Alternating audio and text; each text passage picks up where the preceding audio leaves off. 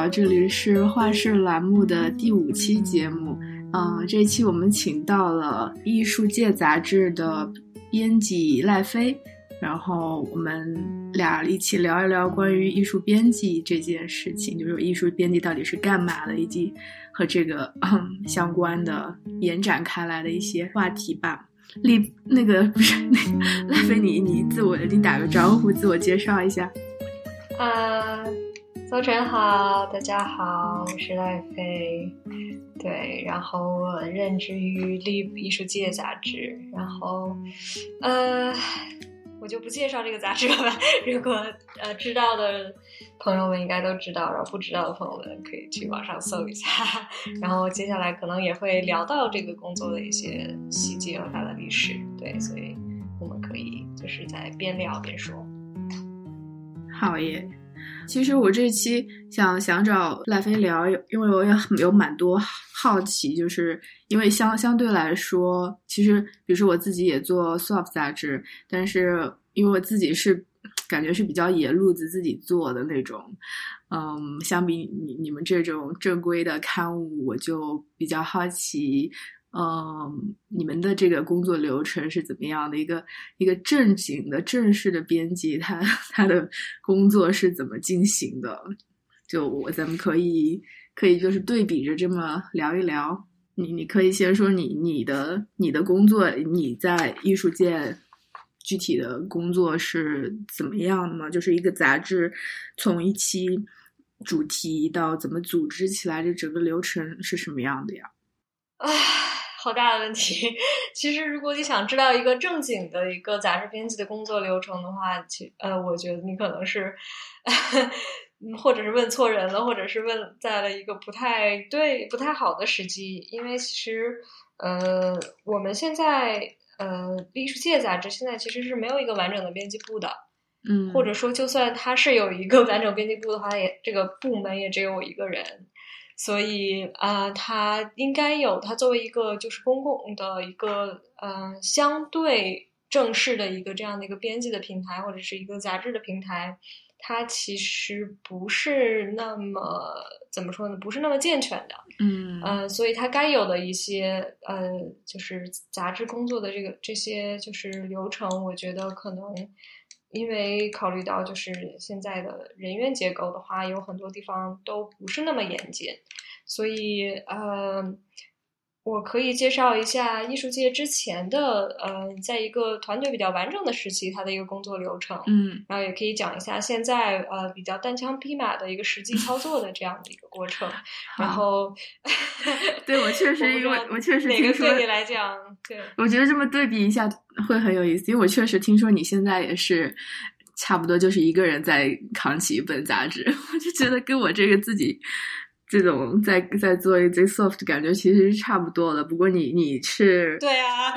你是 你是你是被供养着在做这个事情的，就是你是有保障的做这个事情，然后你是有刊号的一个杂志，然后我们还是这种就是外面的这种自己搞搞的自己玩的那种。反正你说，你先说一下呗。所以你想问我的是，有有工资是一种什么样的感觉，是吗？那我觉得可能今年对确实是比较重要的。嗯就是嗯，对我来讲，我可能嗯，就是其实聊到编辑这个话题，嗯，艺术编辑这个话题，我觉得这个事情很复杂。嗯。嗯，既复杂又简单。简单在于，其实我觉得我们去看任何一一个今天的工作，无论他是艺术家也好，他是个策展人也好，或者他是一个编辑或者写作者也好，你要其实都要去看他背后的经济结构。嗯，那我现在是一个艺术杂志的编辑，呃，我其实拿的是一个公司的薪水。嗯，然后，嗯，嗯，怎么说呢？供养我的，呃，如果非要这么区分的话，其实并不是当代艺术的这个经济。供养我的是呃一个传媒的公司，然后这个传媒的公司的主要收入可能是来自于呃奢侈品牌和呃汽车广告，嗯嗯，所以呃去看这些背后的这些经济的循环，然后和经济的这些来源，其实决定了很多工作它是为什么会形变成这样，或者是它的呃怎么说它的流通的轨道为什么会是这样。所以我觉得作为呃一本艺术杂志的编辑，这里面有对我来讲有非常复杂的呃圈层，因为它嗯，Leap 的话，它其实关注的是当代艺术，然后关注的可以说主要是和中国相关的当代艺术。嗯，然后但其实嗯，它现在的这样的一个运营状况是基本上是不是被这个经济来供养的？嗯，如果你去看它的广告的话，其实说实话，就是只看，呃，中国的只看，尤其是嗯，或者就是简单来说，就是大部分现在的艺术相关的媒体，其实广告的收入，啊，天呐，当然我也不好这么断言，但就单就呃，我们就说立牌好了，嗯，基本上是几乎是没有什么业内的广告了。Leap 有广告的吗？因为我没没拿到过一个正正式的期刊。呃，对，一直都是有广告的，一直大概呃都是在十几胚的这样的一个广告的体量。嗯，然后它的整个杂志是两百多胚，所以其实广告并不算多。就如果你要对比，比如说二 forum。嗯，或者是 Freeze 的话，尤其是二 Forum，二 Forum 可能三分之一都是广告。对，我觉得 Art Forum 有什么呀？都是登大大画廊广告的，就是很厚的那种。呃，就是对它其实它承担了一个呃业界的黄页的这样的一个功能吧，所以它也不止那个广告也不只是经济来源，它背后还有一些其他的权利关系啊等等。当然，就是这这种呃这个逻辑或者这种呃就是。嗯，看媒体的方式应用于所有媒体啦，所有就是正式的媒体，就包括就是你去看《纽约时报》，你也可以通过它的广告来源来分析它是一个怎样的媒体。嗯，诶，我觉得这个很有意思，就是它后面的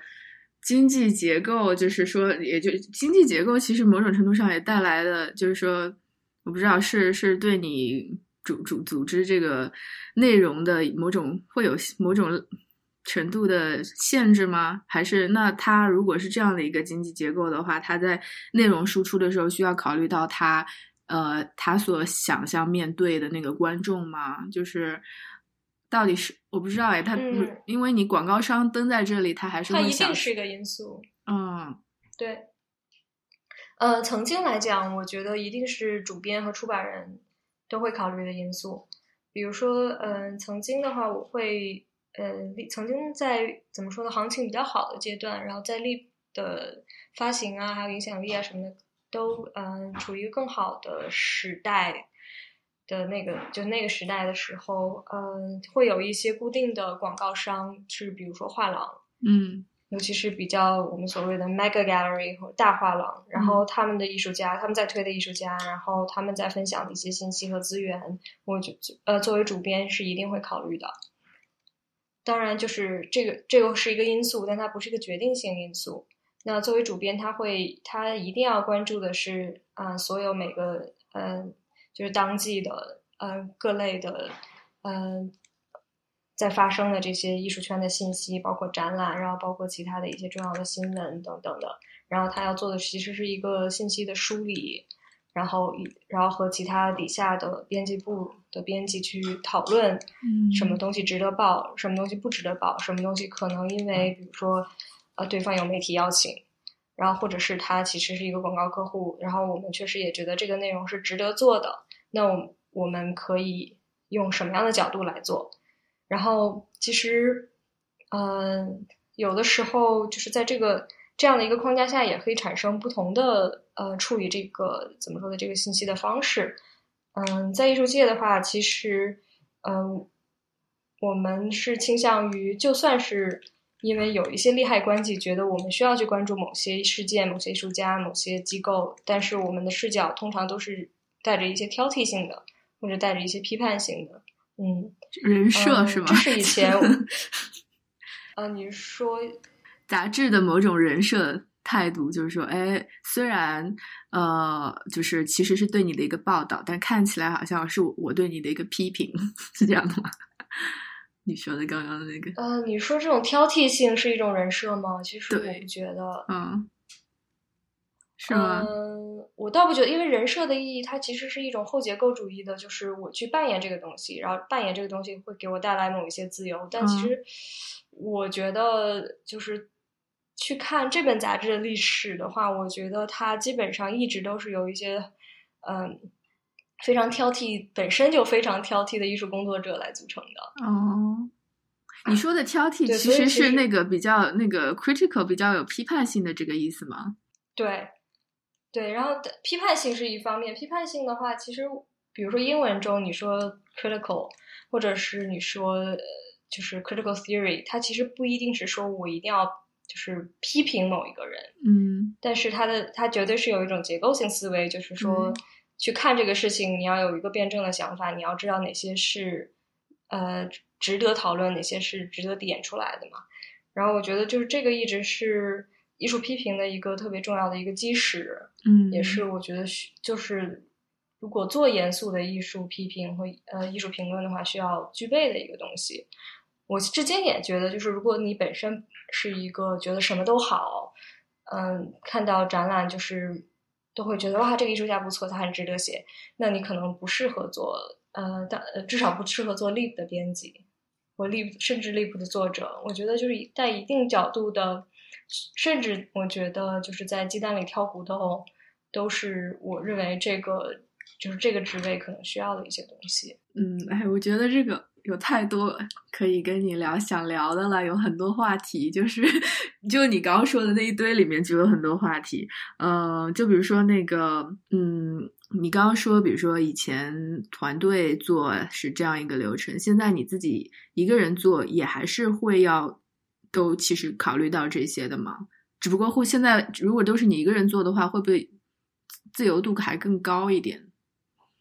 嗯，对，一定程度上是因为其实呃，任何的一个团队它都会涉及到一定程度，然后也是非常消耗时间和劳动力的这种就是汇报的一个流程，就是这些 interpersonal 的人与人之间的沟通和协调。那当这个团队只有一个人的时候，从时间上，我觉得这个程序至少就省了，至少我觉得，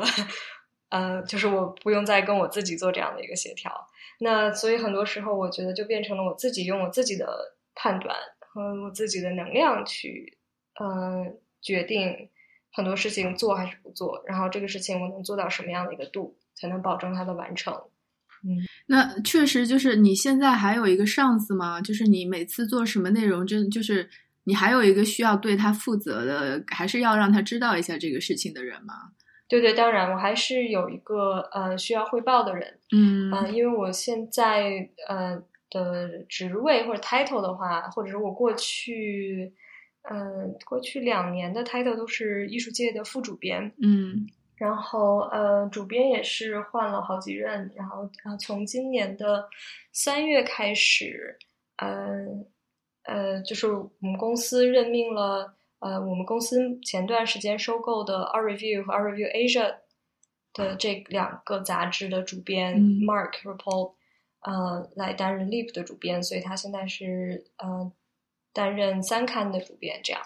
所以就是我作为 Leap 的执行的编辑，需要汇报给他我现在工作的状况流程，然后他会给我很多就是他的意见，然后包括在他的这样，他因为平时工作在伦敦，然后他的视野也会接触到不一样的东西，然后他同时也编辑另两本杂志，所以也会跟我有很多意见的交换。对，所以我们会定期的开会，嗯。所以更多的是就是你有一些想法，然后呢，你讲给他听一下，他给你一些意见，并不是说，呃，从上往下的他告诉你，因为嗯不他是啊、不是，很好哎，他是一个，我觉得他是一个很呃很就是呃儒雅的人，嗯我觉得他是非常尊重合作者的人。嗯、也是因为我觉得今年其实发生一件事情是，呃呃下就是五六月份刚出版的那一期在希望的田野上，嗯这本刊物，呃，其实基本上是我牵头策划的，嗯。然后是从去年十二月的时候开始，呃，筹备，然后当时我也找了就是一个团队的，就是，嗯，当时我应该成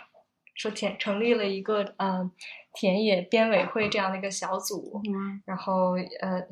当时因为毕竟是当时整个 Leap 的编辑部在呃前一任主编离职之后，只有我一个人嘛，所以其实我也是需要很多其他人的一些锦囊。然后呃，在田野的这样的一个大的框架下，然后联系了一些我知道对这个话题会很有帮助的人，然后也是他们都各处在各自处在不同的呃方呃不同的领域或者是不同的就是地区嘛，所以我当时找了呃曲畅、姚梦溪、陈西安。呃，宋轶和 Alvin 李佳环五个人，然后我们等于说六个人开始就是讨论一些选题等等，然后所以其实是当时那个杂志一开始在策划的时候，我觉得它是一个特别有机的一个状态，然后呃，当时也是因为是去年年底嘛，我们是为了赶呃，就是 Leap 现在是呃半年刊，所以它每呃每年的三月和十一月这样。两个就是上海和香港的这个艺术季出刊，所以当时我们本来是要港香今年的香港巴塞尔，嗯，没有，所以进入了很紧张的程。对 对，现在我们肯定知道明年的都没有了嘛。然后我们进入就是呃非常哎，明年的还有，不好意思，一个错误信息。对，所以呃就是结果就是在呃今年春节的时候，我们就知道，就是当时疫情发生，然后很多事情开始变得很不确定。嗯，然后等我。但基本上后来发生的一件事情就是，嗯，在这本杂志基本上约稿都已经结束，然后就是等于说是稿件都已经回来的状况下，呃，就是公司会呃任命了一个新的主编，嗯，所以，嗯，当时对我来讲是有一点打击的。然后我想可能就是，嗯，并不是一个就是大家觉得，呃，从。怎么说呢？从创作的角度来讲，不是一个很好的状况。但是对于在呃一个公司的经营来讲，可能是就是非常正常的状态。所以这也是一个矛盾。你当时担心新来一个上司会就是可能他不想要做这个主题还是什么的？对，就是当时这个杂志那一本刊物一本基本上已经建，就是它的呃基本的轮廓和样貌都已经出来了。嗯，然后是在这个这个杂志基本上就是已经就是。蓄势待发的状态下，等于是他突然要写上一个呃新的主编的名字，然后这个主编其实之前并没有介没并没有进介入到这本杂志的筹备工作来当中。嗯，但是后期的时候，你就是他也没有干涉你，他也没有说你这个不行。对对对。然后后期他会给你一些呃意见反馈吗？对，包括就是英文的翻译等等，他给了我很多意见。嗯，明白。那我也比较好奇，就是说你就是我不知道，可能一般的一个已经有好多年历史的杂志，它一般会有一个所谓的那个怎么讲，editorial voice 一样嘛，就是他对他可能会比觉得我比较就是这样的一种呃声音去报道，以这样的方式去讲什么。但如果现在就是呃，其实幕后主要都是你一个人的话，会。会好像会不会觉得，其实是你自己的想法跟 voice，但是被套到了一个外面就是 leap 的帽子下面嘛？就是你你个人的这种，其实是挺个人的。你明白我说什么？就是我当然明白，这是主体性的问题嘛。呃，其实所以我觉得这也是为什么当就是那一期杂志，我觉得就是我和另外五个人的心血就是。做出来那份杂志，然后突然被嗯，就是放到另外一个主编的抬头下面的时候，对我来讲有点打击，并不是因为我觉得就是他抢了某一些 credit，而是我觉得就是这个主体性被消解了。因为这个本来是我们其实虽然我们是编辑或者写作者也好，但是它其实是带有很强的一个著作者、一个作者性，或者是他的一个就是作者的 voice 的或者作者的声音，嗯。所以当时我觉得，在杂志的，就是它的嗯版权页或者页面上不能体现到这一点的时候，我嗯，我突然一下子觉得，就是这个 voice 我对它没有呃所有权了。那应该，然后我突然意识到，我其实嗯本来觉得我对那个 voice 有某种主体的所有权，可能是一个幻想。因为这个杂志从来都不属于我，我只是这个杂志，只是这个公司的一个雇员。嗯，所以当时对我来讲，对，你要看对，就这个他肯定会觉得这个所有的著著什么什么著作都就是这种全属，因为他供养你嘛，就应该是都是属于公司的。任何一个公司雇员应该都是这样子。嗯，当然，当然，就是对，就是我是在为这个公司出这本杂志，所以嗯。就是该发生的一切，其实我觉得我是应该接受的，然后所以我其实没有提出任何意见。嗯嗯，然后这个这点就是我作为一个就是杂志社的员工，作为一个传媒公司的员工和做一本杂志，或者是就是作为一名社畜 做一本杂志，和你作为就是一个就是你自呃怎么说呢自主出版的一本杂志的主编的一个很大的一个区别。嗯，但是你会觉得就是呃内容来说，因为。可能从外界来看，如果他不不知道后面到底是怎么样一个结构，这期杂志跟以前杂志有什么区别？就是，呃，我不知道。就是比如说，他拿这个田野之前的杂志跟田野这一期来对比，就是来看的话，他能看到，嗯，内容组织方面很大的不同吗？啊，你是说就是你们公司的老板吗？啊，我说就就说观众吧，就说一个不知道的观众，你觉得他是能够看出，呃，这种。虽然都是看表面看起来都是 leap，但是因为背后这种内容组织还有这种方式的区别，导致他的选题或者内容上面，就是如果拿一个之前的 leap 前几期的杂志跟这期来比的话，他会看得到这种不同吗？当然，我觉得这个不同还是挺明显的。而且其实，呃，刚才说到人员的削减嘛，嗯，很明显的就是我们我们现在连 in house 的。就是我们就是全职坐班的设计师都没有了，嗯，所以这一期，嗯，就是刚出版的春夏的这一期，当时就是找了呃你你我的共同的朋友 Scarlett 来做，嗯，有关设计来做，嗯，所以他们当时就是我觉得我给他们的一个呃就是很重要的一个需要，就是他们帮我一起实现的一个视觉上的东西，就是需要它是有一定的风格的。然后需要是跟以前不一样，还是要体现出立本身它作为一本，我觉得是稍微有一点点奇怪和一些特殊性的刊物，它本身的一些嗯气质和定位吧。然后我觉得这点是有被传达到的，设计上面包括你看，对对对。然后其实我觉得，其实一本杂志，说实话，嗯，最重要的是封面。我也觉得。就是，所以说，对，因为我最近也在最后要确定封面跟这个，你知道，在推出下一期的这个时候，我觉得真的封面它其实应该是能够，呃，把这个杂志这一期的内容在视觉上有一个一下它的体现跟一下子抓到人的这么一个点的，吸引人进去看内容。嗯，对，就是。这个事情我觉得还挺吊诡的，因为你作为一个内容的编辑，你知道你实际付出最多心血的是那每一篇文章，就每一个版面。但，呃，但最终等它在传播、在流通的时候，你会发现，就是大多数人的注意力只停留在那个表面上，只停留在那个封面上。嗯，就尤其是我觉得今天的这种 视觉经济、Instagram 经济或者是小红书经济里面。这个特别特别明显，然后我到现在都甚至会觉得，就是有很多人可能买到了杂志之后，也未必会从头到尾读其中的文章。我觉得从头到尾读完整本杂志的人，我觉得可能真的数不出来几个。他们可能会更期待说，就是哦，我现在有了一本，我买这本杂志，我有了一个实体的，可以就是放在家里拿在手上的东西。嗯，然后我喜欢这种呃屋里的这种就是嗯。就是放在手上的这种 收藏的感觉，但实际上去阅读，他可能还是在期待说，那个公众号会推出这些文章，那我在手机上读一读就好了。嗯嗯，有意思。所以刚才说到封面，就是为什么说这一期会呃很明显跟之前所有的都不一样？那最浅显的一点就是，这是第一期有史以来第一期，呃，立它的封面是没有任何艺术家作品的。嗯，它的封面是由纯粹的，嗯，就是 graphics，只有嗯，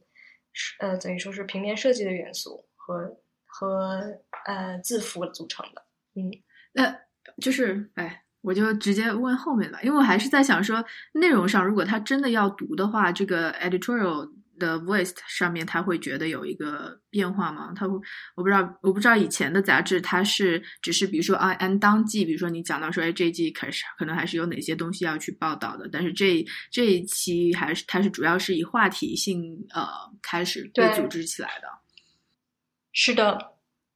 嗯，就是虽然它现在还是有展评的这个单元，但是现在作为一本呃半年刊的话，我觉得它这个就是展览评论的时效性就没有那么强了。嗯，然后，但是我觉得这一期开始，我觉得也有机缘巧合的部分，是我呃正好我觉得在嗯杂志收录的那个半年里面，其实田野或者是呃去中心化的。创作，嗯，是很多展览在关注的，嗯，所以其实，在展评的那个环节，我专门去挑选了和田野有关的几个重要的展览，嗯，所以，呃，它基本上是用了一个，还是用了一个主题性的框架去，呃，去搜，去收集了，嗯，无论是话题性的内容，还主题性的内容，还是，嗯，有时效性的内容，都是等于说是。被框在了一个类似于像展览策展一样的方式。嗯，你对，那你会觉得再往后的杂志也都会是呃后面几期也都会以这种方式去组织吗？还是那个就是唯一的一次特例？嗯，我觉得很多事情很难说。首先，我还是要再强调一下，我是这个 呃公司的员工，所以我。呃，我们在今天的这样的一个 时代，谁都很难说，就是我可以在一家公司干到老，干到就是我变成戴着袖套的老表编辑，对吧？就算这是我的志愿，它也未必是一个现在的就是经济体制可以保障的事情。嗯嗯，对，但是就是呃，其实我觉得今年二零二零年。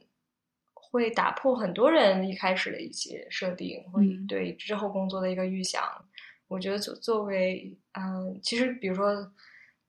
嗯，对于策划展览的人，这这点也是很肯定是一个非常就是显著的一个事情。就是就算你呃没有被疫情直接影响到你的计划，但之后你会发现很多事情都可能会有点脱轨。那。我们其实，我觉得在今年去看时间也是一个，嗯，有一点不一样的事情。因为说实话，就是之前艺术界在改，呃，在经历最近的一次改版之前，它一直是双月刊，所以每两个月它需要关注到的发生过的发生的展览的那个频率是非常高的。那，嗯，从上一期开始，我的展览会就是倾向于有有。有角度的一个选择，嗯，那再回到今年，因为我现在准备下一期，你会发现其实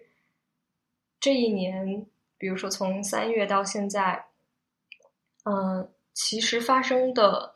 非常好的展览，就国内来讲，几乎是没几个的。我觉得就是我可能一只手就能数过来，嗯。就是你刚才说到，就是之前上一季杂志的这样的一种，就是嗯，怎么说组稿方式，问它那个框架会不会延续？我觉得很难说，因为嗯，作为一个六个月出一次的杂志，它其实呃很难去定一个，就是我要就是呃千篇一律的跟着这样的一个框架去严格遵守的一个东西，因为我觉得它可能更多的是，它既然它有一个六个月的这样的一个。曲线，它其实是可以去感受和捕捉很多东西，然后去找一个更适合那个时间的东西，嗯，那那样的一个方式再去呈现出来，而不是说我每六个月非要找到这六个月发生的最好的展览。嗯，哦，我说的上一期是指的田野，你你你指你说的上一期也是田野吗？对，因为你不是说就是田野那一期的就是方式会不会延续嘛？我就觉得就是在田野发生之后，我现在再去看今年。比如说发生的一些展览啊等等的，嗯，因为我觉得今年有些特殊性，所以，呃，我并不觉得可以延续之前已经设立好的一个框架了。你是说今年因为疫情影响没有那么多展览发生，没所以没法没有那么多内容去报道，还是什么呀？有点没明白。呃，如果非常非常简化的说的话，可嗯，可以这么说。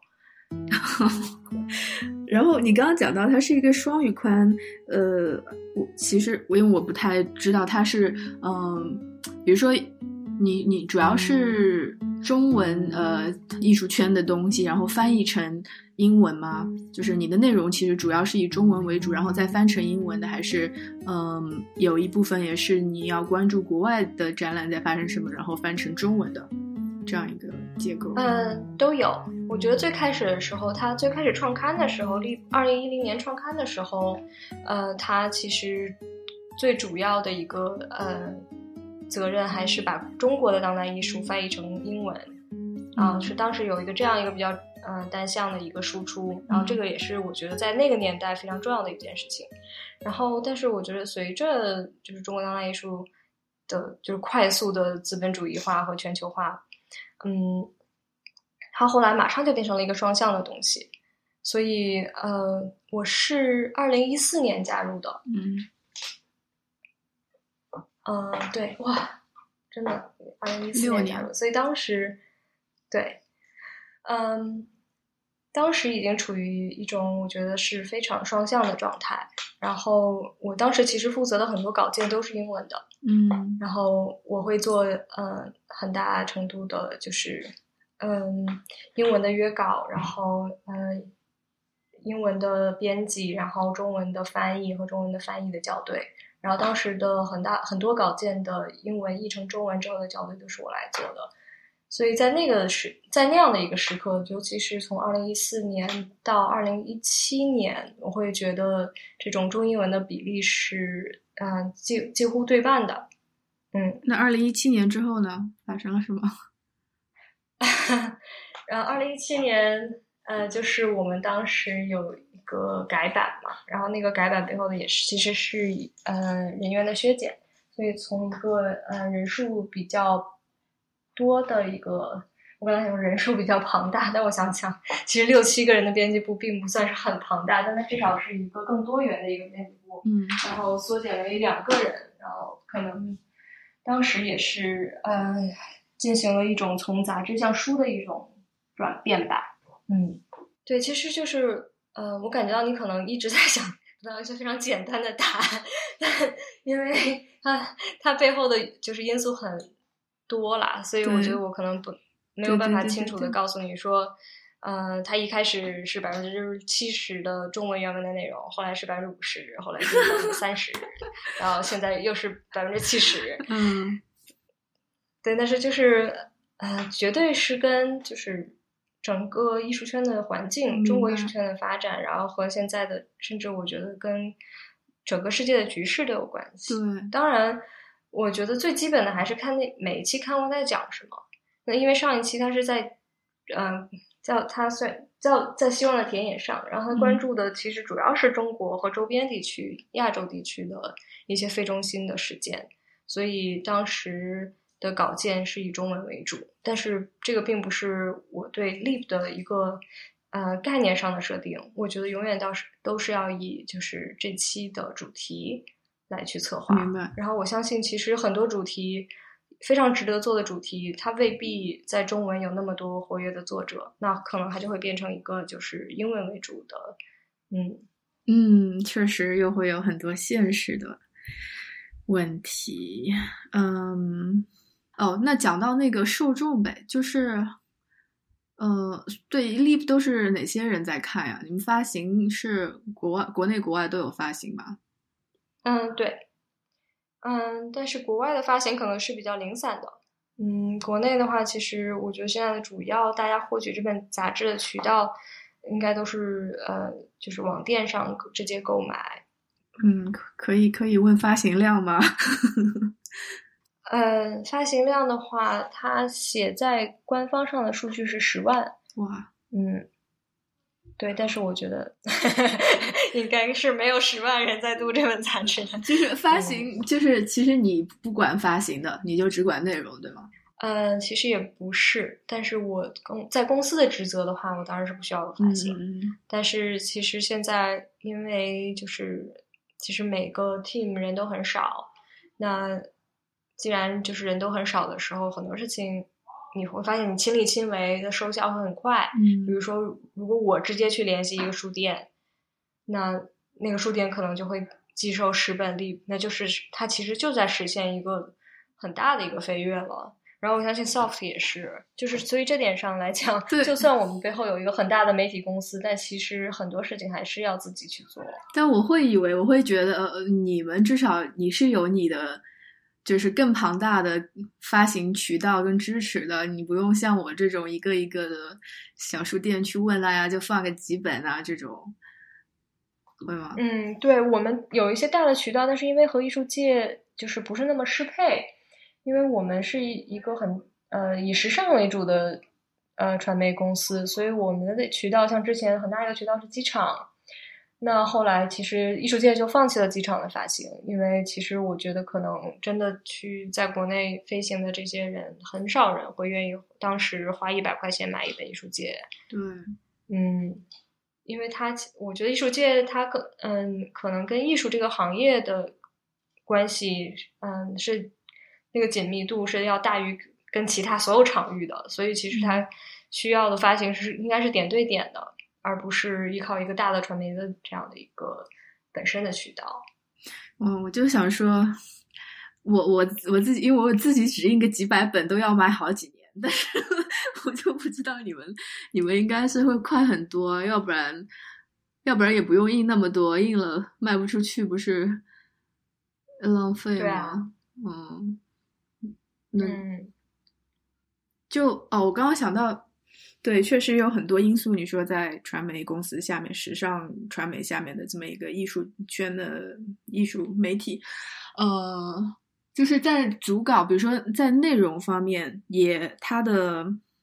就是一个是他关注的内容，一个是他语言写作的方式，也会影响到是什么样的人去读嘛。你会觉得，呃，这个杂志它其实是。嗯，其实它真正针对目标的受众是比较是艺术圈内的人嘛，就是或者是就是他已经有艺术的知识的人，他才会可以去读到读懂这些东西，关心这些东西。其实普通的这种大众，他嗯，他不是那么容易进入到你在讲的这个事情吗？嗯，是，嗯，某种程度上是的。只不过我觉得我现在在有意识的想要试图打破这一点，嗯嗯，因为就是其实我们刚才不是说到呃，比如说艺术界的广告来源这点这个事情嘛，然后当时我觉得就是目前的状况来看，就是我们其实没并没有那么那么依附于嗯、呃、艺术圈的这的经济供养，嗯那这个其实一定程度上它是会更自由的，嗯，所以。嗯，我现在其实更想要做到的是，嗯，在内容上会呃吸引的读者，他一定是有一定的文化基础的，嗯，就是他不一定对艺术圈很了解，他不一定知道这些艺术家，但是只要他是一个有一定啊、呃、知识储备和我刚才想说文化水平，但是我并不是我的意思，并不是说学历，而是我觉得他是对嗯、呃、好的。趣味对文化知识感兴趣的人，他一定都是能通过艺术界读到一些有意思的内容的。嗯嗯，然后嗯、呃，我希望能做到就是，就算这个读者他可能不是在艺术圈工作，他可能做其他，呃，他甚至可以是，嗯，可能只是个新闻记者，或者他是甚至是个程序员，但是他可能，呃，有喜欢的，嗯、呃。是对文化感兴趣的人，比如说有喜欢的作家、喜欢的设计师，嗯、或者有喜欢的就是电影导演。其实我觉得他都是可以在艺术界的这本杂志里面找到相关的或者有啊、相通性的内容。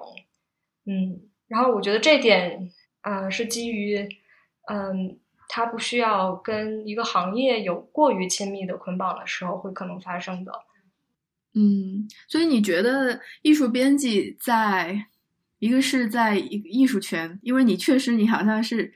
嗯，其实是你身处你的公司结构或者什么，也导致你其实是在多个圈的。然后你想要做的，其实你也有想想要打破只是艺术圈的这个小圈子。呃，那其实就是你怎么看艺术编辑在艺术圈内，以及它跟就是艺术圈在放射出去更大一点的这些圈之呃里面所扮演是一个什么样的角色呢？就是他到底是干什么的？他想要干什么？他想要他想要扮演一个什么样的角色？嗯，这个角色，唉，嗯嗯，我可能有的时候会比较倾向于一些更分析式的，或者甚至更抽象的一些嗯视角去看这些问题，因为嗯，我觉得艺术编辑在扮演的角色，嗯。本来就不是一个那么简单的事情，然后我觉得这个其实还是跟经济有关系，和你的平台要发发挥的呃经济作用和它背后的资源有关系。嗯，所以就是我觉得绝对是曾经有一个时代，艺术编辑，比如说八五年最开始的时候，就是嗯，当时你作为一本。美术杂志的编辑可以发挥的作用是极大无比的，嗯，因为当时中国是没有几个公共的平台的，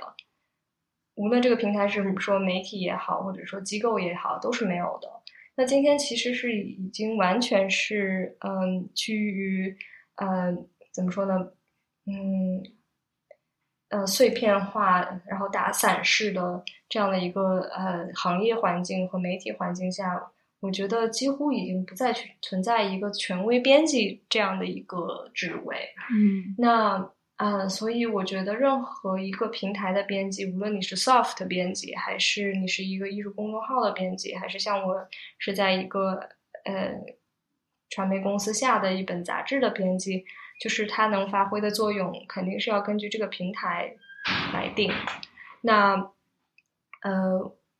我也提到了，就是现在就是艺术界的一个怎么说呢？经济的结构和它经济背后的这样的一个来源。那它给我带来的自由是，我不需要依附于一些所谓的 mega gallery，一些大画廊，嗯，也不需要依附于一些 PR 公司或者是嗯一些重点的机构，无论是国家机构还是就是嗯那些私人赞助，就是他们并没有在支持这本杂志的情况下。反而给了我更多的空间去让我做，嗯，我更想做的。所以我自己目前在呃艺术界，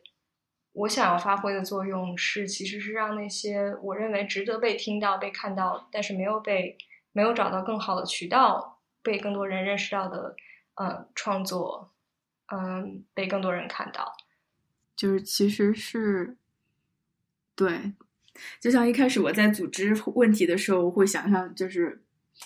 艺术编辑作为一个公众，好像这个抬头下面的所有的人的工作，它的属性是差不多的。其实听你讲下来，其实是在就像你就外部有很多因素影响，但是实际真的在做的时候，还是嗯，其实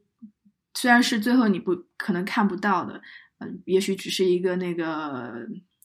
版权业一个 title 的这个事情，但其实个人的这种，嗯，思考、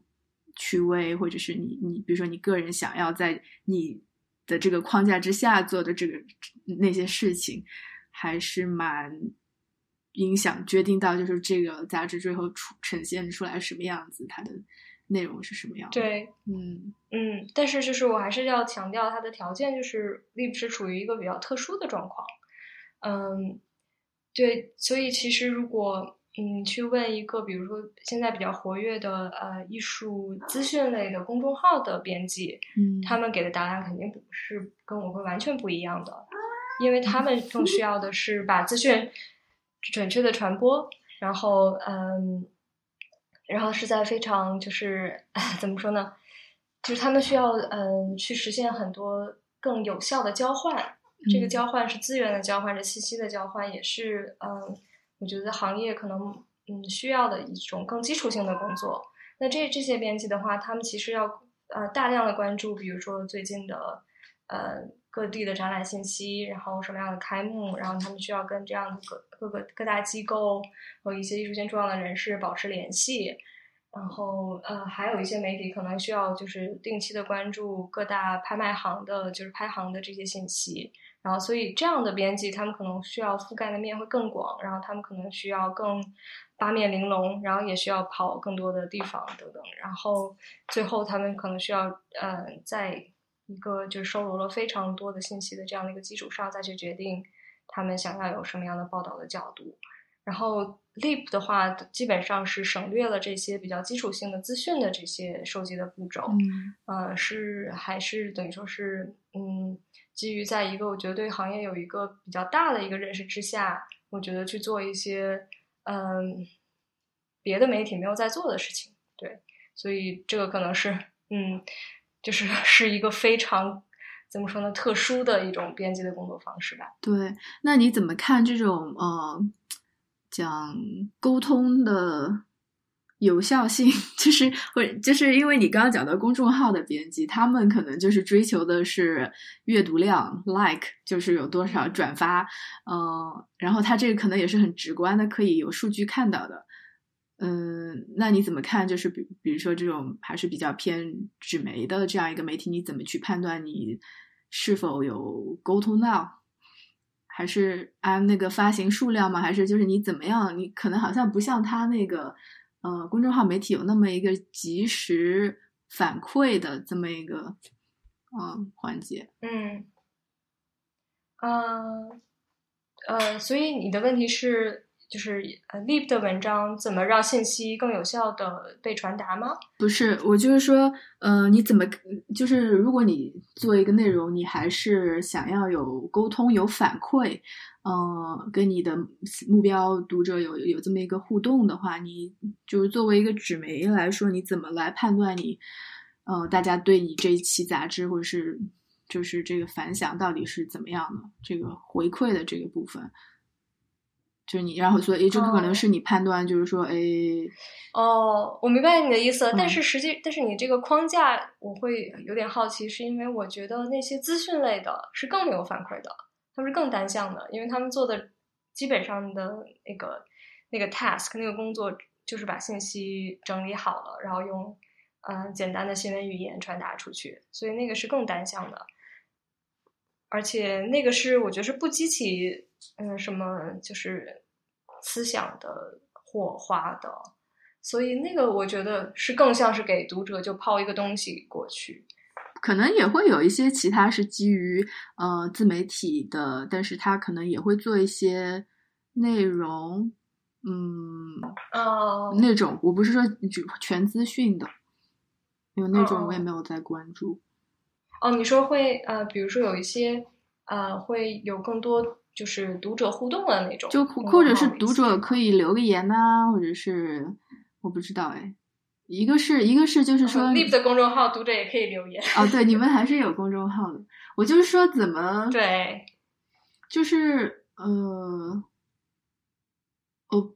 怎么说？我不知道。但是我知道，就是呃，我其实并不觉得 Leap 很高冷，哎，只不过我们就是啊，读者确实有点少。但 是我并不觉得是因为我们自己有一个高冷的人设呃，我不是说高冷，就是说可能确实，嗯，我我想说他们的衡量自己的报道是不是嗯有效有价值的判断标准，可能是靠那些点赞数、转发数这样一个数据。呃，那可能你你想要的这个更加圈层更高、讨论层次更深的，或许我不知道是不是就是。呃，圈内大家互相已经认识的朋友之间会有这样的反馈，让你来做一个判断呢？还是呃，就是嗯，那个反馈机制？小范围的讨论一定是会有的。嗯，而且经常也会有一些。朋友会就是单独给我留言说，就是他们对这篇文章不满意，或者是他觉得这个作者会产生判断，这样的判断肯定是因为他其实没有读过，甚至什么，就这样的这种小范围的反馈肯定是有的，但是它确实是很局限的。我觉得基本上都是发生在一对一以及呃一对一的聊天和私下的一些环境里面，嗯嗯，确实不会形成一种。数据上，或者是就是，嗯，可视化的这种点赞啊、传这种转发啊等等的，然后可能确实我觉得，嗯，某种程度上，我相信就是好的内容，嗯，或者是有他对读者有些挑剔的内容，他确实也没有办法去追求那个更就是对，所以就是这种对于 popularity 的追求。基本上，我个人持保持着比较不太努力的状态。我也没有去说要赞同他们的那个那种方式，只是嗯，因为确实我觉得，就是我说还是说，就是一个对话有一个呃来回的这么一个过程。一个是你其实很多报道，不管是展评还是什么的，你其实是。而且就像你名杂志名字一样，叫艺术界嘛，其实你是对呃艺术创作者的一个回应吧。很多时候，比如说你写个展评，然后他们其实也是需要这个部分的反馈，反馈对于他们呃的创作，呃，就是其他的比较艺术专业。有这个训呃训练的人，他是怎么看他的创作的？然后，但你去写到创作这个内容作为一本杂志之后，你其实也是一个作者嘛，也就是你在推出去，你可能也有你想要对话，希望他们给你反馈的一个受众。我想类似，嗯，可以可以讲一下，就是在嗯组稿方面的这些部分嘛，就是。嗯，比如说写展评啊，或者是，嗯，就是怎么说呢？这个还是说这个杂志怎它怎么组织的？你说就是选，呃，展评的话，就是选择什么样的展览，不选择什么样的展览。嗯，你是说，比如说你你其实你关注到，然后你来做了判断，你觉得需要报道这个，不需要报道那个，然后你会去找一个人去写吗？就是你是嗯。嗯，大多数的流程是这样，我会呃，如果能亲自去看的展览，我会去看，然后再决定这个展览是不是需要被写。嗯嗯，然后呃，我会去找呃去想，然后去找适合的作者，然后也有遇见过，就是比如说相关人士会推荐作者的状况。嗯，然后这种状况我都通常比较警惕，因为其实嗯我。现在的工作方式的话，会非常的想要，嗯，尽量避险，然后尽量躲避开一些可能的利害关系。嗯，所以，嗯，就是还是要确保，嗯，评论的独立性这一点。所以通常都是由我来发起，然后找作者来写。嗯，所以编辑他一般不不自己写的吗？呃，编辑应该自己写的，有很多编辑都是大量的自己写，然后我属于。可能属于呃写的相对较少的那一种吧，嗯嗯，对我还是就是在具体操作上面我会比较好奇，就是编辑哈，你约完稿他发过来，你后面在做的工作，这是只是校对错别字吗？还是呃？当然不是，当然不是。嗯，到底怎么？首先在约稿的时候，我一定在约稿的时候，我肯定就会跟作者聊，然后呃，他会跟我聊他的想法，然后我一定要确保就是说。他的想法没有那么那么的偏离，嗯，这个展览大概的一个情况的时候，我才觉得是可以推进的。嗯，尤其是在跟非常新的作者去沟通的时候，有的时候我甚至会希望他们能先给我一个大纲或者 outline，这样子我能确保就是他们在试图着手写这个展览的时候，他们是有一个自己的想法的。嗯，然后呃，基本上我对展览的要求，除了就是基本的文笔，然后把一个事情交代清楚。没有实时性错误这一些基本要求之外，我是要求我我是希望他们是有自己的想法和自己的表达的，也就是说有观点很重要。就是这个展览，嗯，如果你很喜欢这个展览，你一定要想清楚它为什么你为什么那么喜欢，或者它值得被喜欢的点是哪一些，它为什么对你来讲那么好，我也是一定要说清楚的。如果你嗯觉得这个展览有问题，也是一定要把这些问题讲清楚。就算他是对，他挑战的是你个人的一些框架，或者你个人甚至一些伦理也好，就是我觉得很多疑问也是要被写清楚的。嗯，所以啊，基本上我是一个很挑剔的编辑，然后嗯，所以他们交稿之后，嗯，也有一些作者，基本上我是一个字都不改的，然后嗯。有一些真的是非常优秀的作者，我觉得基本上是挑不出一点点的问题。然后甚至我前期都不用太多的沟通，也知道只要是约这样的作者，他们交出来的一篇文章，我基本上都是 OK 的。然后，但也也有可能这些作者可能你先你跟他说一个交稿的时间，他可能一个月之后才会交稿，这些状况都有可能。对对对，嗯，所以就是前期会沟通。然后交稿之后，如果我觉得有些问题的地方，我会批注让他修改。然后，呃，经常也遇到会要改好几轮的状况。嗯，然后甚至越改越没有之前文章的那种 voice 的状况也有。嗯，然后但也有一些是我觉得就是他其实，当然还有一种状况就是我说的刚才说的那些他的观点、他的想法表述的特别清楚。嗯，但是他可能对于作品的描述就很一般，或者是他甚至没有给读者描述这个展览或这个艺术家作品到底是什么，然后这种也也他可能也会让他重写。然后，嗯，还有一种状况，其实有的时候对我来讲也是很苦恼的，就是他呃文章的结构和他的想法观点都很好，嗯，但是他的文笔很差啊。然后有各种语病和错别字，然后这种状况下，你就没有办法，因为你认为这本这篇文章还是好的，它的就是核心的内容是好的，那他又做不到把这个呃文字捋顺，所以呢，只能是编辑去帮他就是修剪，帮他做一下整容手术。嗯，所以即使他们的观点，他他觉得这个展览。不错，你觉得这个展览其实是不行的，即使观点不一致，他只要能够把他的观点说清楚，你也会觉得是好的，可以的吗？当然了，当然了，就是我我当然不能要求 作者和我的观点一致，是不可能的。对，嗯，除非我觉得他把一些事实扭扭曲了，那就不行。比如说这个展览实际上其实就是这个藏家的一些藏品打了摆。然后，但是他非要说成这是一个多么伟大的策展，那我肯定是觉得是不行的。对，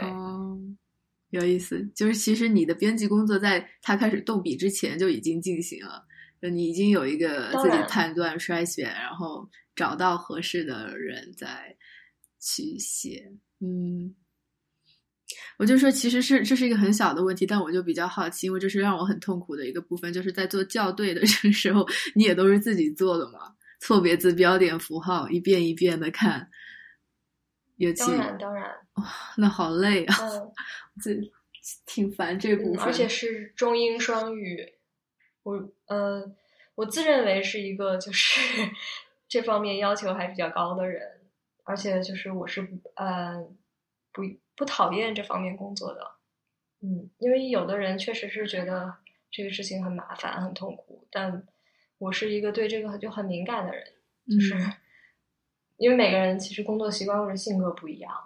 然后包括我认识了很多，真的就是写就是写作快到就是半个小时出来一篇展评，然后但是我一看就是马上看出来就各种错别字，但是我做不到就是像他们那样的方式，所以就是每个人呃擅长的东西不同，然后基本上我觉得我还是一个蛮好的校对，嗯。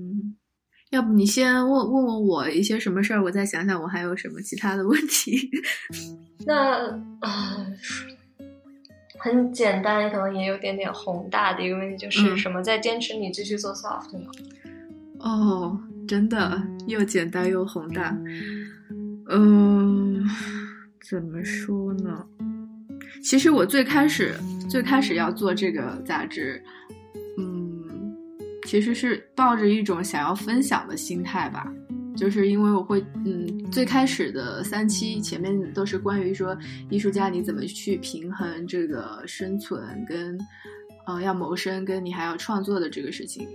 然后这个是我的当时困惑我的一个问题，然后我问很多人，然后最后我得到一些答案，呃，不同的人的一些反馈，那我觉得。我很受益，那我觉得这个，我希望让更多的人，我觉得这是一个大家都会碰到的问题，所以我觉得我希望让更多的人也可以，呃，有机会看一下我跟别人的聊天，或者不是有有一些启发这样子，呃，所以一开始的初衷是分享，嗯，后来其实也是分享，就是其实因为我比较嗯关心 艺术家，就是以艺术家为主的这么一个视角的这个他们所生存的这个艺术圈的状况，所以他们会碰到的很多问题，就过程当中我会嗯我会想要去了解、去去挖掘这个问题，然后可能。我希望让其他的人，就是圈内的，其实很多是朋友啊、同学啊，类似这种，我是出于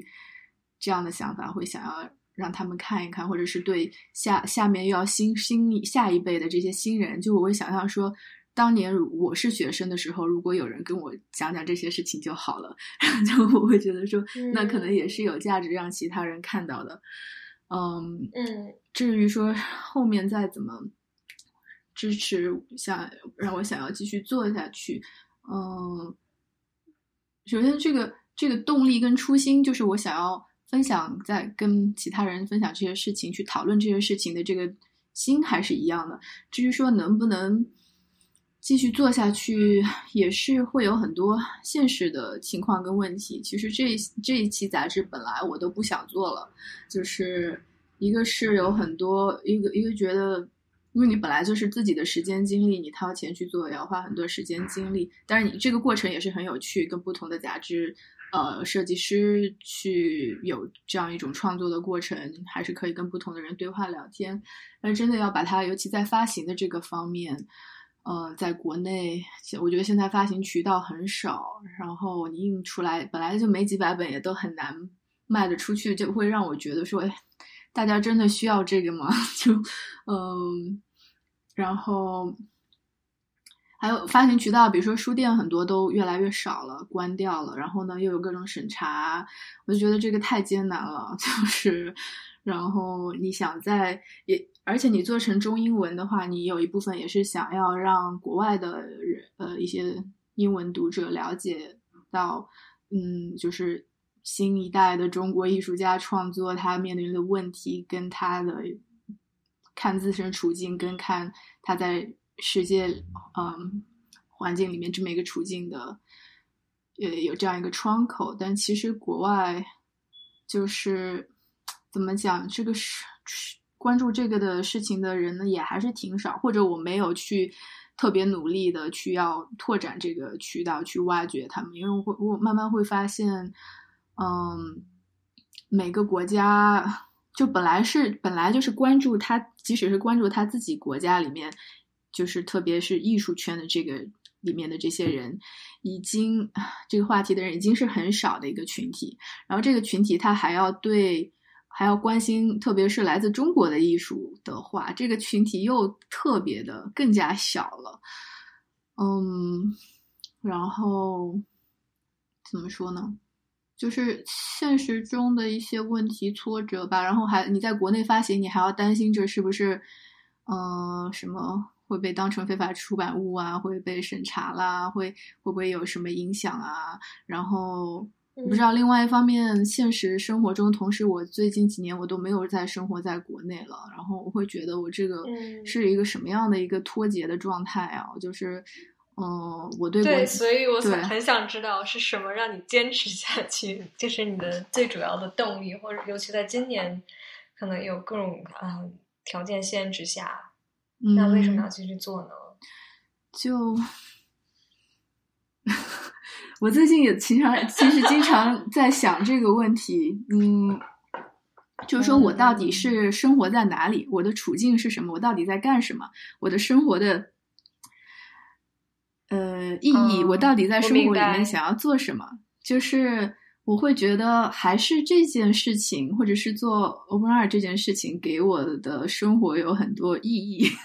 我就是，嗯，对，这个这个出发点还是蛮个人的。我会觉得，呃，因为是也算是我的某种程度上的一个创作吧，就是不是艺术家做作品的那种。但是我觉得，就像你，你比如说你做上这期杂志。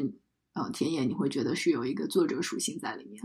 嗯，类似这种，当然，对，嗯，但我同时又会觉得，我到底生活在哪儿呀？我就是我的我的是物理空间，我是生活在这边，也有周围我在这里看到的一些东西，但是我在这边也没有说要去关心关注他们的艺术圈在发生什么 特特别的东西。嗯然后我其实我是是对我其实真正关心的是在发生的事情，跟我的朋友，就是我的这个呃同辈同伴，他我的关心的这个群体，还是生活在国内，大就是大部分在上海、杭州啊，嗯就是类似这样一圈的朋友，我会。关注就是我这一代人的来自中国的艺术圈这一代人他的处境吧，嗯，对，包括画室，我看嗯就是我们都是在用中文聊这些话题，然后你找的大部分人也都是同龄人，然后也都是我们，嗯，就是也都是国内背景的嘛。嗯然后呃，其实我觉得没有人规定说你必须要关注就在你生活所在地、你的生活半径圈、你的生活范围之嗯内的、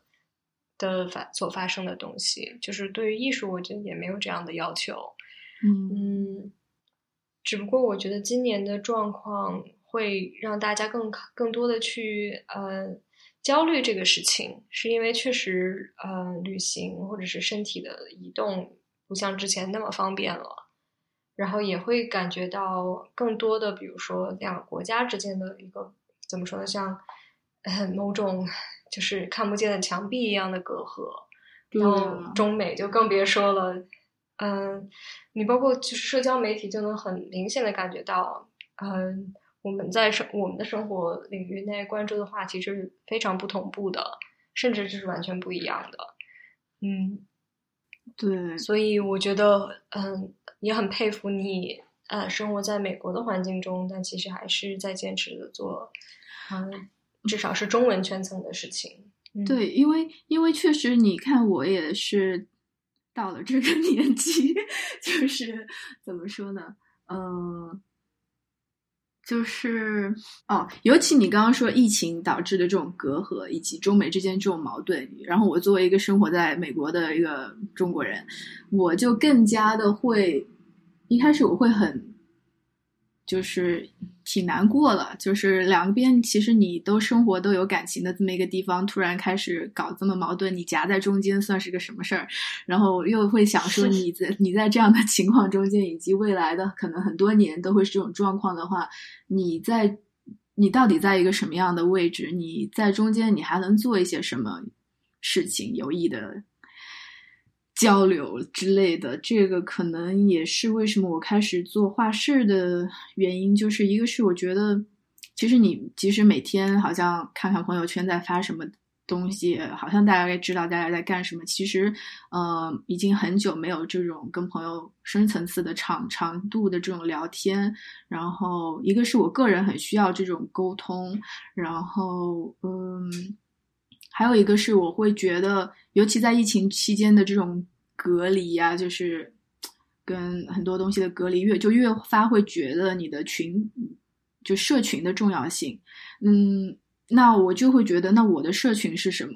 就会我在乎的社群是什么？我觉得我属于的社群是什么？那我很想要跟这个社群再有一个对话，以及呃，如果这个社群已经不太存在的话，怎么样把它再慢慢的再。聚拢一下，大家再聊一聊，我们到知道到底在发生什么，这样一个嗯东西。嗯，我也不知道下下后面再往后还会不会有 soft，嗯，纸本杂志类似这种，但我觉得，呃，某种形式的对话还是想要继续吧，比如说做 podcast 之类的。，嗯，对，嗯包括 Open Art 做的这些所有事情，我觉得都是能反映到你背后的一个，嗯，你，你你在做事情背后的那个驱动力。所以其实我刚开始嗯。问 Soft 也是，就是，嗯，就是 Soft 它也是一个独立的一个个一个就是它的一个实体，嗯。然后它和你做 Open Art 那种就是想要表达、想要分享，就是想要更多人分享的这个初衷，其实嗯会有更进一步的一个飞跃吧，因为它到每个人手上，它又是一个可能就是说不一定每一篇文章都写着是来自你的分享的这样的一个完全属于自己的一个东西，所以嗯，我觉得，所以我的好奇也是，嗯，因为其实我做 soft 跟做 open art，我一直都是想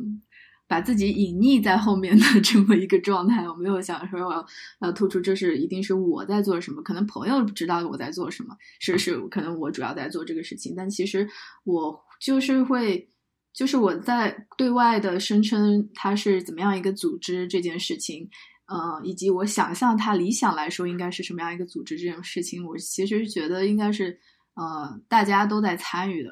呃，这么一个一个事情，并不是说我个人的，我觉得大家也是有这个需求，嗯。确实，我觉得在做的过程当中，也不是我，就是我一个人。我顶多我其实扮演的角色跟你当主编差不多，我不过是一个想到一个事情主题发起，然后如果没有那些呃作者或者是设计师或者其他参一起参与进来的人的话，这个事情也不是也不成立的，也做不起来的嘛。我觉得，嗯，还是。我说，就是是由艺术家跟志愿者自发组织的 这么一个东西。一方面确实是这样，另外一方面，我也希望引导大家去想，是可以这样的一种组织跟呃参与方式。这样子，嗯嗯，对我其实本来想问你的一个问题是，为什么还要坚持做出版物？就是。嗯，为什么坚持还要坚持做印刷品？因为如果说分享的话，其实网络分享已经可以完成，基本上可以完成了分享的这个呃这个任务了。嗯，尤其是我觉得现在的年轻人，包括我们同龄人，可能在屏幕上阅读的时间要超过阅读一本杂志的时间。对，所以我本来想问问你，为什么还是对就是只刊有迷恋？但似乎现在我们都处于一种。就是对未来也不是那么确定的状态。确，但确实当时开始做 soft 有一部分原因，可能就是，嗯，比如说我自己做自发做这些事情，跟你在一个公司里面做的区别有一点不一样，就是我的自主权比较大一点。一开始，比如说我做那个 Open Art，确实你也看到，哎，粉丝数涨上去了，转发量多了，但你总觉得是不满足的，你就觉得又怎么样？人家看一眼。然后就忘了，然后就淹没在所有其他他同时会收到的各种乱七八糟的信息里面。而且其实我是不喜欢微信的这种传播跟阅读跟这样一个一个方式的。然后其实，嗯，做纸纸质杂志的话，它这个过程当过程我是很享受。就你，嗯嗯，你会跟很多就是。尤其这几年做杂志，更多我会接触到的就是设计师的这个部分。尤其做给 soft 做设计的设计师，都还是很有自己的想法。然后他们的那部分的视角，我其实也学很多东西。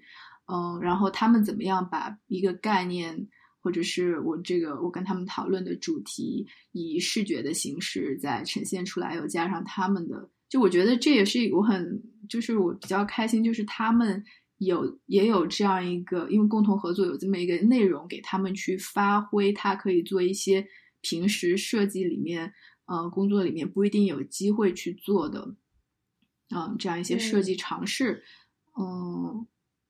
就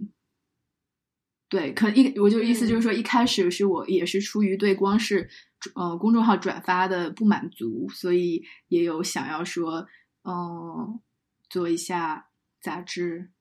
然后有更多深层次的、更立体的一种交流。然后你有了杂志的话，你又可以有，呃，一个东西，一个跟读者交流啊，有一个实体啊。嗯嗯嗯嗯。那呃，每一期 soft 的主题是怎么决定的呢？我知道上一期，呃，第四期是有一个就是大漠孤行这样的一个主题。哦。那下一期有吗？就这一期，其实主要这我想象的这个，因为前三期它是讲那那个艺术家跟他的生存啊这些话题，嗯，其实是因为我其实已经跟很多人聊采访完，嗯之后那几期是我因为我先有了很多采访内容，然后你要嗯做杂志的话，内容太多就变成书了嘛，就太厚重了，就其实就分几期去讲，嗯，然后。但那个三期讲的话题都还比较一致，但是这一期呃后面第四到想象到第六期是有一个新的主题，就是关于嗯艺术工作者、艺术家在不同，其实主题主要是讲要他们在不同文化中的旅行的。呃，其实这一期才是这期要出来的，呃，新一期第五期才是真正的核心内容。第四期只不过想说先来个引子，就是从。之上一个话题过渡到下一个话题，我就先是从，呃，艺术家，呃，就是实很多是实际的这种他去做驻留、做做旅行，嗯，这样一个实际物理的这个旅行，而且只是纯旅行的旅行开始，其实是想要延展到这一期要讲的，就是其实跟我们现在当下这个环境特别相关的这么一个话题，因为很多。现在的很多艺术创作者，他其实都蛮有，呃，国内国外的这样一个生活经历跟视野的。就是我比较好奇，这样的一种生活经历怎么样，呃，给他们带来怎么样的影响，对他们的创作又是什么样的一个，嗯，影响？这这么一个话题，就是其实后面几期是想要讲这个事情。嗯，我觉得新一期杂志《Soft》杂志在讲的。这个采访过程中有可能也有两年的跨度了，所以这两两年中，当时他们说的话，现在再重新回回看的时候，嗯，就还蛮有对比的。就其实讲的还是说，嗯，艺术家在。嗯，全球化的这么一个环境下，来自中国的艺术家，因为他们很多是有国外的留学经验，或者是当时我采访他们的时候，他们也是生活在国外的这样一些艺术中国艺术家，去问到他们在嗯怎么看全球化这个事情，以及其实两年前这种呃逆逆全球化的这种趋势已经啊蛮明显了嘛。只不过那时候还没有疫情，疫情是一个感觉是更加物理性的中断，所以那时候已经有对嗯一些现状问题的讨论，以及他们怎么看自己的处境嘛。然后我觉得跟你做这个田野的这一期，嗯，某种某种程度的相关，觉得挺有意思，因为嗯，你不是也去看主流圈、主流国内主流艺术圈。怎么讲？主流艺术中心之外的在发生的事情嘛，就，嗯，我不知道，好像有一种大家其实都已经感觉到某种变化在发生，然后想要去看一下，嗯，去看一下其他地方在发生什么，未来可能会发生什么，或或者你可以先讲一下，你是怎么会想要去做这个。在希望田野上的这样一个主题的，嗯，其实最开始，嗯的，呃，我策划这一期的时候，我正好在三亚，呃，当时是参加华语艺术季，然后当时有一个论坛，然后是其实当年就去年年底是杜可科策划的一个以东北为主题的一个论坛，嗯。所以，其实，在那个论坛上，你会更明显的感就感觉到，就是大家对于呃区域性的地方文化的呃热情，呃，尤其是在学界，我觉得这几年会越来越显著。然后，我其实会对这些现象比较敏感，然后我很想知道这些现象背后的一些呃。推手是什么？无论是就是人文的一些因素，还是意识形态，还是可能背后有国家的这样的一个推动力也好。所以，其实我当时对这个东西背后的这些，嗯，就想知道这个现象背后的本质是什么。嗯，是啊，为为什么 为什么会转向地方？呃，当然，就是它没有一个那么直接的原因。我可以告诉你，有政策上的支持，然后也有我觉得是呃，大家面对的一个更怎么越来越，我觉得就是越来越嗯腐朽，或者是 越来越固定的一个就是城市资本主义加速的这样的一个状态。嗯，的时候，我觉得很多创作者会想要一个更嗯有更多自由的一个田野。那自然也会就是跳脱出现在已经非常固定的这种商业模式去做事。嗯嗯，呃，但实际上，呃，真正去策划这一期，它也是有一个过程的。我一开始是大概想象了一种辩论的形式，我在想象，周围的嗯很多的创作者，如果比较粗略的分成两类，我大概能想象一种，就是一种是直接介入型，直接介入到主流的系统里面。这个主流的系统包括就是我们现在已经广泛认知的那些知名的机构和策展人，嗯，然后然后包括一些比较嗯知名的艺术区和艺术画廊，然后嗯有一部分。可能更直接想要进入到这个系统的，尤其是年轻的艺术家，他们的策略是什么？然后，但我又同时又想到了另外一部分人，就是我想象的这个东西的背面，其实是想要逆行，嗯，或者是是就是知知道这个现在已经成型的系统，但是他更愿意在一个还没有被强烈的规则啊规训的一个更大的环境里面去做一些没有办法被迅速认知。没有办法被迅速就是传播和消费的一些行动，嗯嗯，所以我当时想象了一个这两种的情势，所以我本来想做一期，呃，像辩论一样的，嗯，杂志，让这两种，嗯，工作方式有一种对比，对，甚至某种形式的交锋，嗯，但是后来其实，呃，这个话题。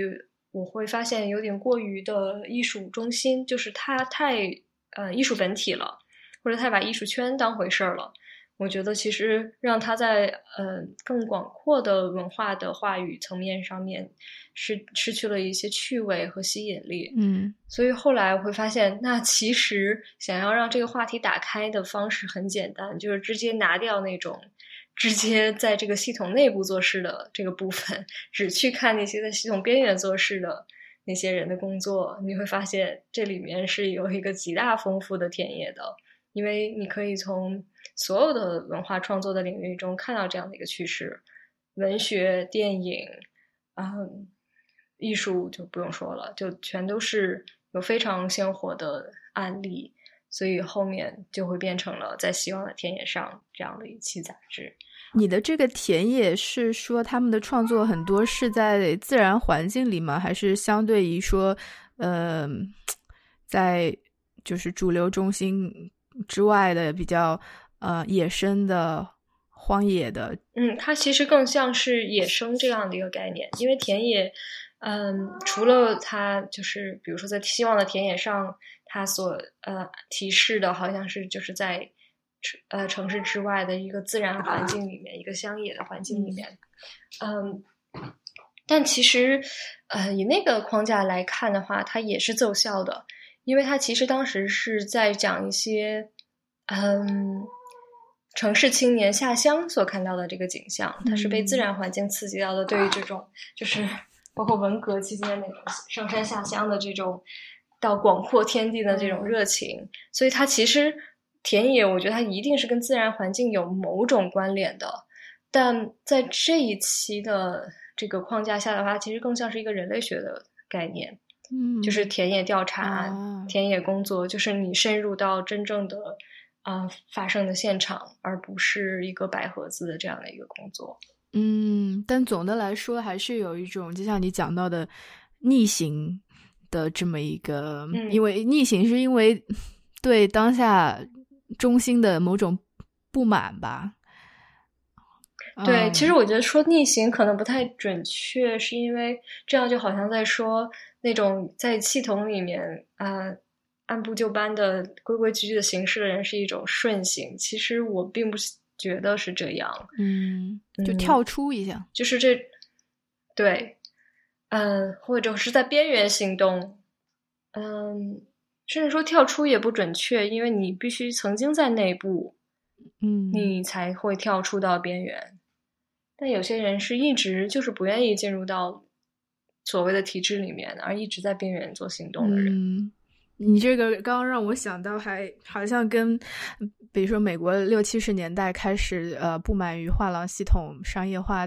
到那种开始做大地艺术的 这些艺术家有点像，有没有？在当时可能有点像，但实际上这些人后来全部都被收编了。怎么说？被提对对，呃，实实际上是这样，但是就是确实他们后面全都变成了艺术史的写作对象，然后也是被 institutionalize，然后那些做 crit 做机构批判的人也是。对，所以他们现在有又可能需要一个新的，我不知道他是不是他其实需要一个新的，不过他好像目前没有看到这种趋势，就有点像哦，很有意思，因为我最近在看一本那个书，就是怎么讲连接到这个话题，就是可能他们。因为有了这样一个经历，然后他们又被收编，可能就更加导致现在在艺术界的人没法想象，在资本主义框架下的这个艺术世界运作系统之外还有什么其他可能。就是就是你再怎么样跳到外面，最后还是又被收进来。但其实这个变化可能是需要有的。嗯，对，但这个不是艺术世界本身的事情，它是整个社会的事情。对，但是回到当代艺术的话，没有资本主义是没有当代艺术的。当代艺术完全是一个资本主义全球化的产物，在中国尤其是对，对，所以你现在，嗯，就是你不可能还在，呃，得到某一些利益，比如说就是在现在的这样的艺术圈的这样的一个结构下工作，但又想要去。否定它是不可能的，除非整个系统瓦解。是，但这个不是没有可能的，不过可能没有那么快。其实我看一些书啊、理论啊，其实是讲说当代艺术为什么会发达起来，其实跟这种全球化，呃，以及这种财富分配的不均很有关系。而且越是财富不均、分配不均的国家跟地区，它的当代艺术就更加兴盛，反而。就是跟美国啊，在中国啊，在中东这些地方其实很有关系，因为他最有钱的那部分人，他需要，他是不管是通过当代艺术来作为某种呃身份地位品位的加持，还是作为收收藏投资，其实跟这种呃不均是很有关系的。但其实我们现在看，对，因为嗯，因为在那样的社会，就是艺术是一种金融手段嘛。但是目前大家的其实看到的各种呃逆求全球化或者是要闭关锁国的这种趋势，呃，或者是嗯怎么讲本土这种情绪的这种兴起，其实跟大家对之前那种框架结构、经济结构或者是所带来的这种影响是有有不满的嘛？那如果这种不满加剧，导致呃，大家希望对这种不平衡做出改变的话，那如果那个改变发生了，很有可能这个本来依附于他那个框架之下的当代艺术也会发生变化的。是，但是这个变化，我觉得不一定是一个解决问题的方式。就像逆全球化，并不能解决曾经全球化资本主义发展带来的嗯贫富不均的问题。并不是闭关锁国就可以让中国的贫富差距变小，所以，呃，这样这些就是这个问题很大了。就是我相信艺术是一定会存在的，只不过我觉得必须要承认的就是，现在的很大一部分在流通的当代艺术，它之所以存在的理由，是因为我们目前的这样的一种经济形势。对，我觉得就是像你一开始最开始的时候说的，说你你所看到的，嗯，一个，比如说以杂志的这样，你 Leap 杂志的这样一个呈现，跟它背后的利益相关经济结构是非常有关系的。这个同道理同样适用于，就是艺术在它所在的那个国家社会的这么一个框架，它的经济结构以及各种。背后政策引导啊，这些东西，嗯，对，当然不是全部的艺术啦，有相当相当大的艺术，我觉得还是可以在一个更古典的定义里面存在的。对，就是被被被 promote 的那些你看到的表面兴盛的，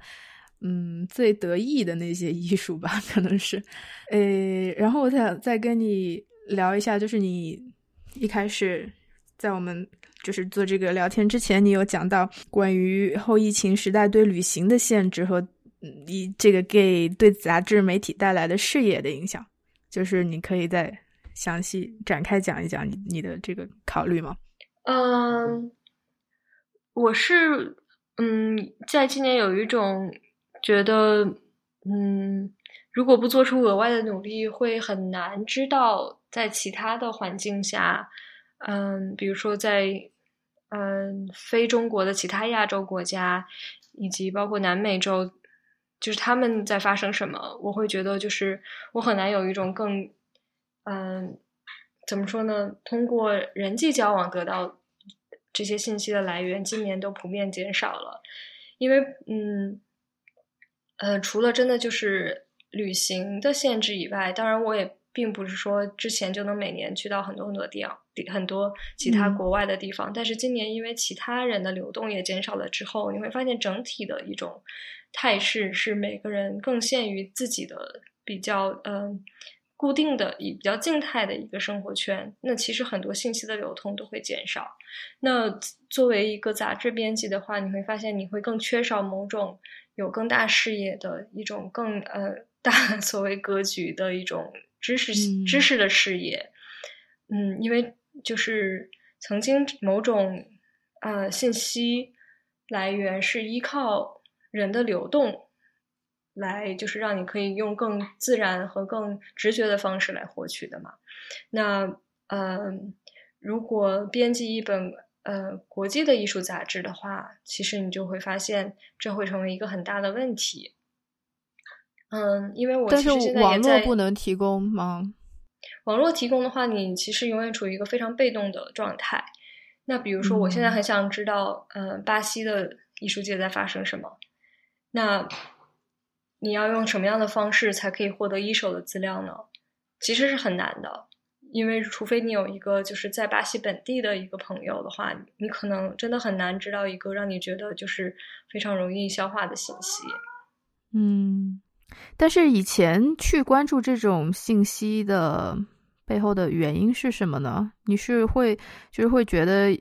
就只是看看好奇其他地方在发生什么，还是你觉得他们的在做的事情经验是有这种嗯参考？价值意义对，就是本地的创作是有启发的。因为《Leap》其实是一本国际艺术杂志，我们从来不是说只做中国，当然中国的当代艺术是占绝大多数，但是它呃，除了中国和亚洲作为一个主要的就是视野的中心以外，其实他也是会关注其他地方在发生什么的。嗯，所以我觉得这方面的知识是，我觉得作为作为一本双语杂志的编辑是很需要具备的，因为你不能只是单纯的认为艺术界只是由中国的艺术界和西方艺术界组成的。明白。嗯嗯。那后面怎么办呢？我其实真的就是觉得需要更多的呃，由人力网络建立起来的一个信息网络。来更多的实现信息的交换，嗯，才能够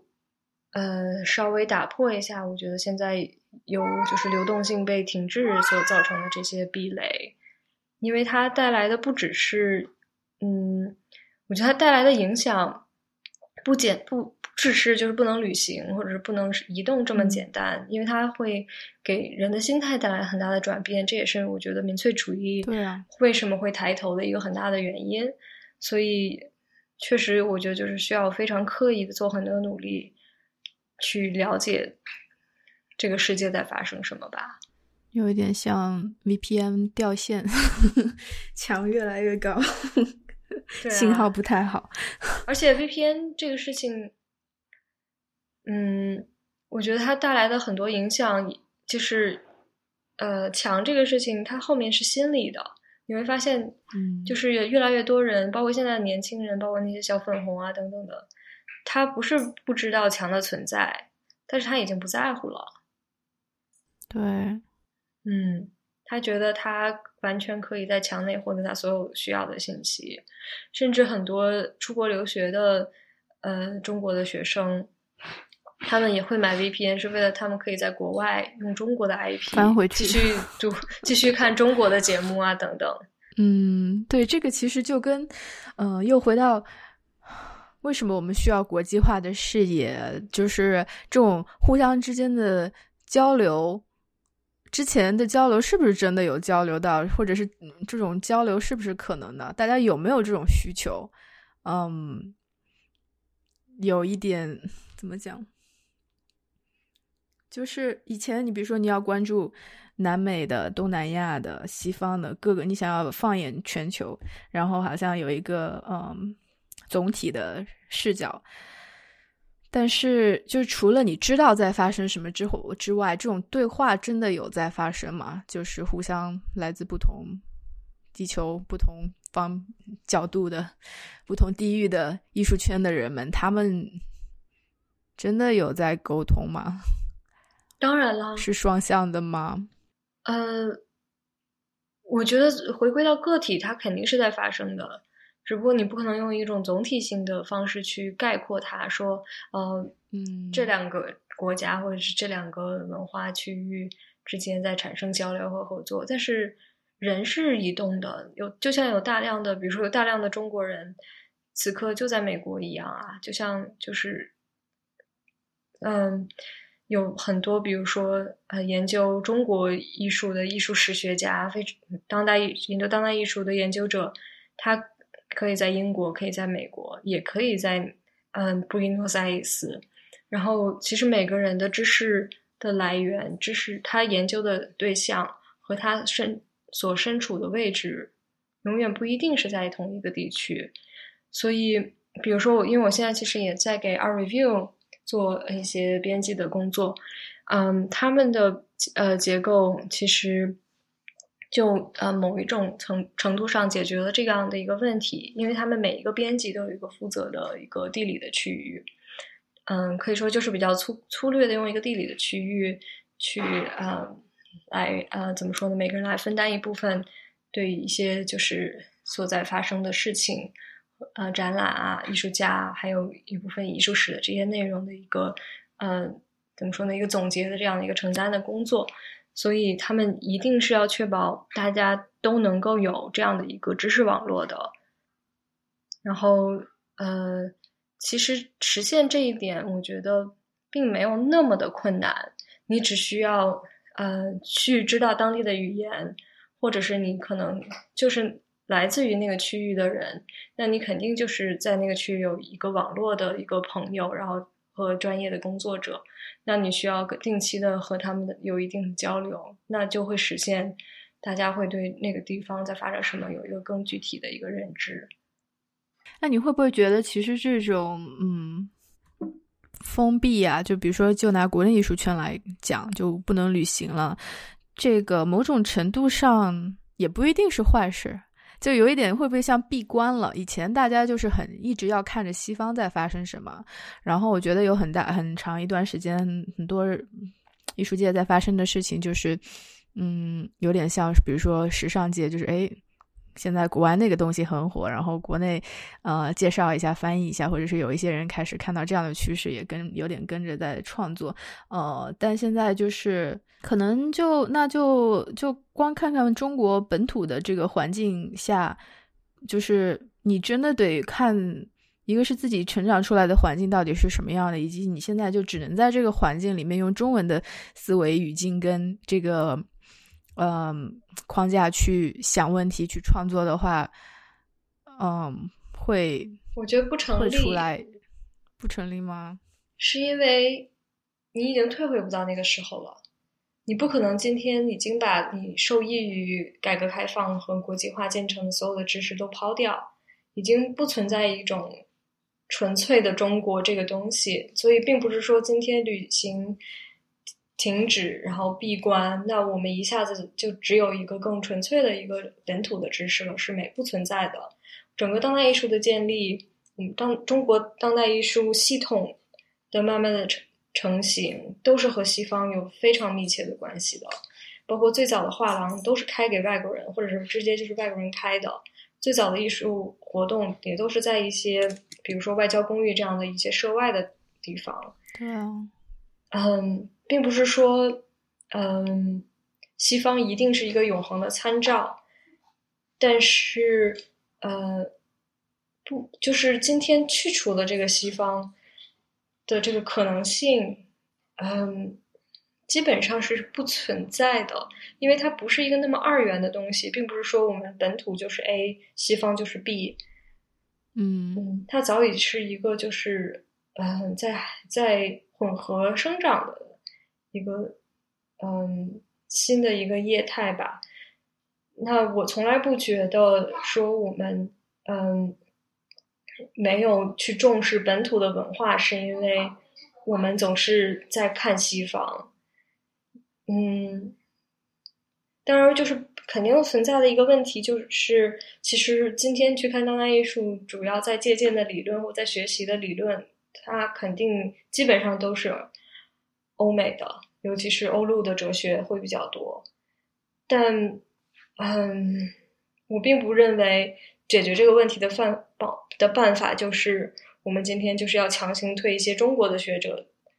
这个东西基本上是不可能的。首先，我觉得去严格的去划、去划分什么是中国的，什么不是中国的，就是一个很倒退的事情。对，但是我相信，其实今年的这个状况会给很多本土的艺术家更多的机会。然后，包括其实，嗯，就在上海的话，是有很多展览机构的展览被取消，是因为他们可能原来定的是一些嗯国外艺术家的个展。嗯，或者是群展等等，因为就是各种各样的问题，比如说艺术家或策展人不能来，然后作品不能运输等等，那突然一下子很多展览就有个空缺，然后都是需要本土的艺术家来去填空，那确实是会给他们造成更给他们造就更多的机会。然后包括今年的艺博会也一定是这样的，因为艺博会就今年基本上会变成一个嗯中国内部的一个这样的循环。嗯，对，但这个内部的循环是不是一定会好呢？我觉得就是你表面上看到的，跟实际上的真实的呃情景未必是同步的。嗯，那本土的艺术家会比较开心吗？就觉得哎，一下子本来没我没有的机会，现在有了。呃，如果他本身是一个民族主义者的话，他应该会开心吧。听起来跟就比如说，听起来跟川普想做的事情很像，门关起来，把机会留给本本国人。虽然这个不是在国内的情况，不是他本意想要这样做的，但是你觉得这种目前的这种状况是临时的吗？就是大家一直都在说啊，快点又想要回到正常的生活，从前的生活。就是你觉得这样一个事件，它的影响只是？比如说，就这二零二零年的影响，后面大家可能慢慢发现还是离不开对方，又慢慢回到一起呢？还是它的影响可能更长远的？也许再也回不到从前。呃，我觉得这个都不是以我们个人意志来决定的。我觉得政治上，它嗯，往后都很难说。嗯，因为就是可能病毒。就算它暂时会消失，或者是疫苗会就是呃被研发出来开始广泛应用，但其实世界的格局在变，所以嗯，我觉得艺术这只真的只是这个社会很小的一部分，嗯，但是我相信其实你要对比其他的业界的话，艺术领域已经是比较民主开放的了，嗯，也是比较相对比较自由主义的，嗯。嗯，所以我相信，至少在中国，呃，它虽然有背后有非常多的，就是嗯，政府力量在支持这个产业的发展，但我还是相信，嗯，没有人是喜闻乐见今天这样的一种，就是呃，比如说旅行受到限制，海外的人不能入境的这样的一个状况的。至少我觉得没有人会公开表达这一点。我觉得很有意思，我觉得你应该会喜欢这个新一期杂志的内容，因为其中有一些访谈就特别讲到这个，而且，嗯，就是有一有其中一个艺术家讲到的，嗯，很有意思，因为他会觉得说文化上面其实这种就所谓以前的交流啊，其实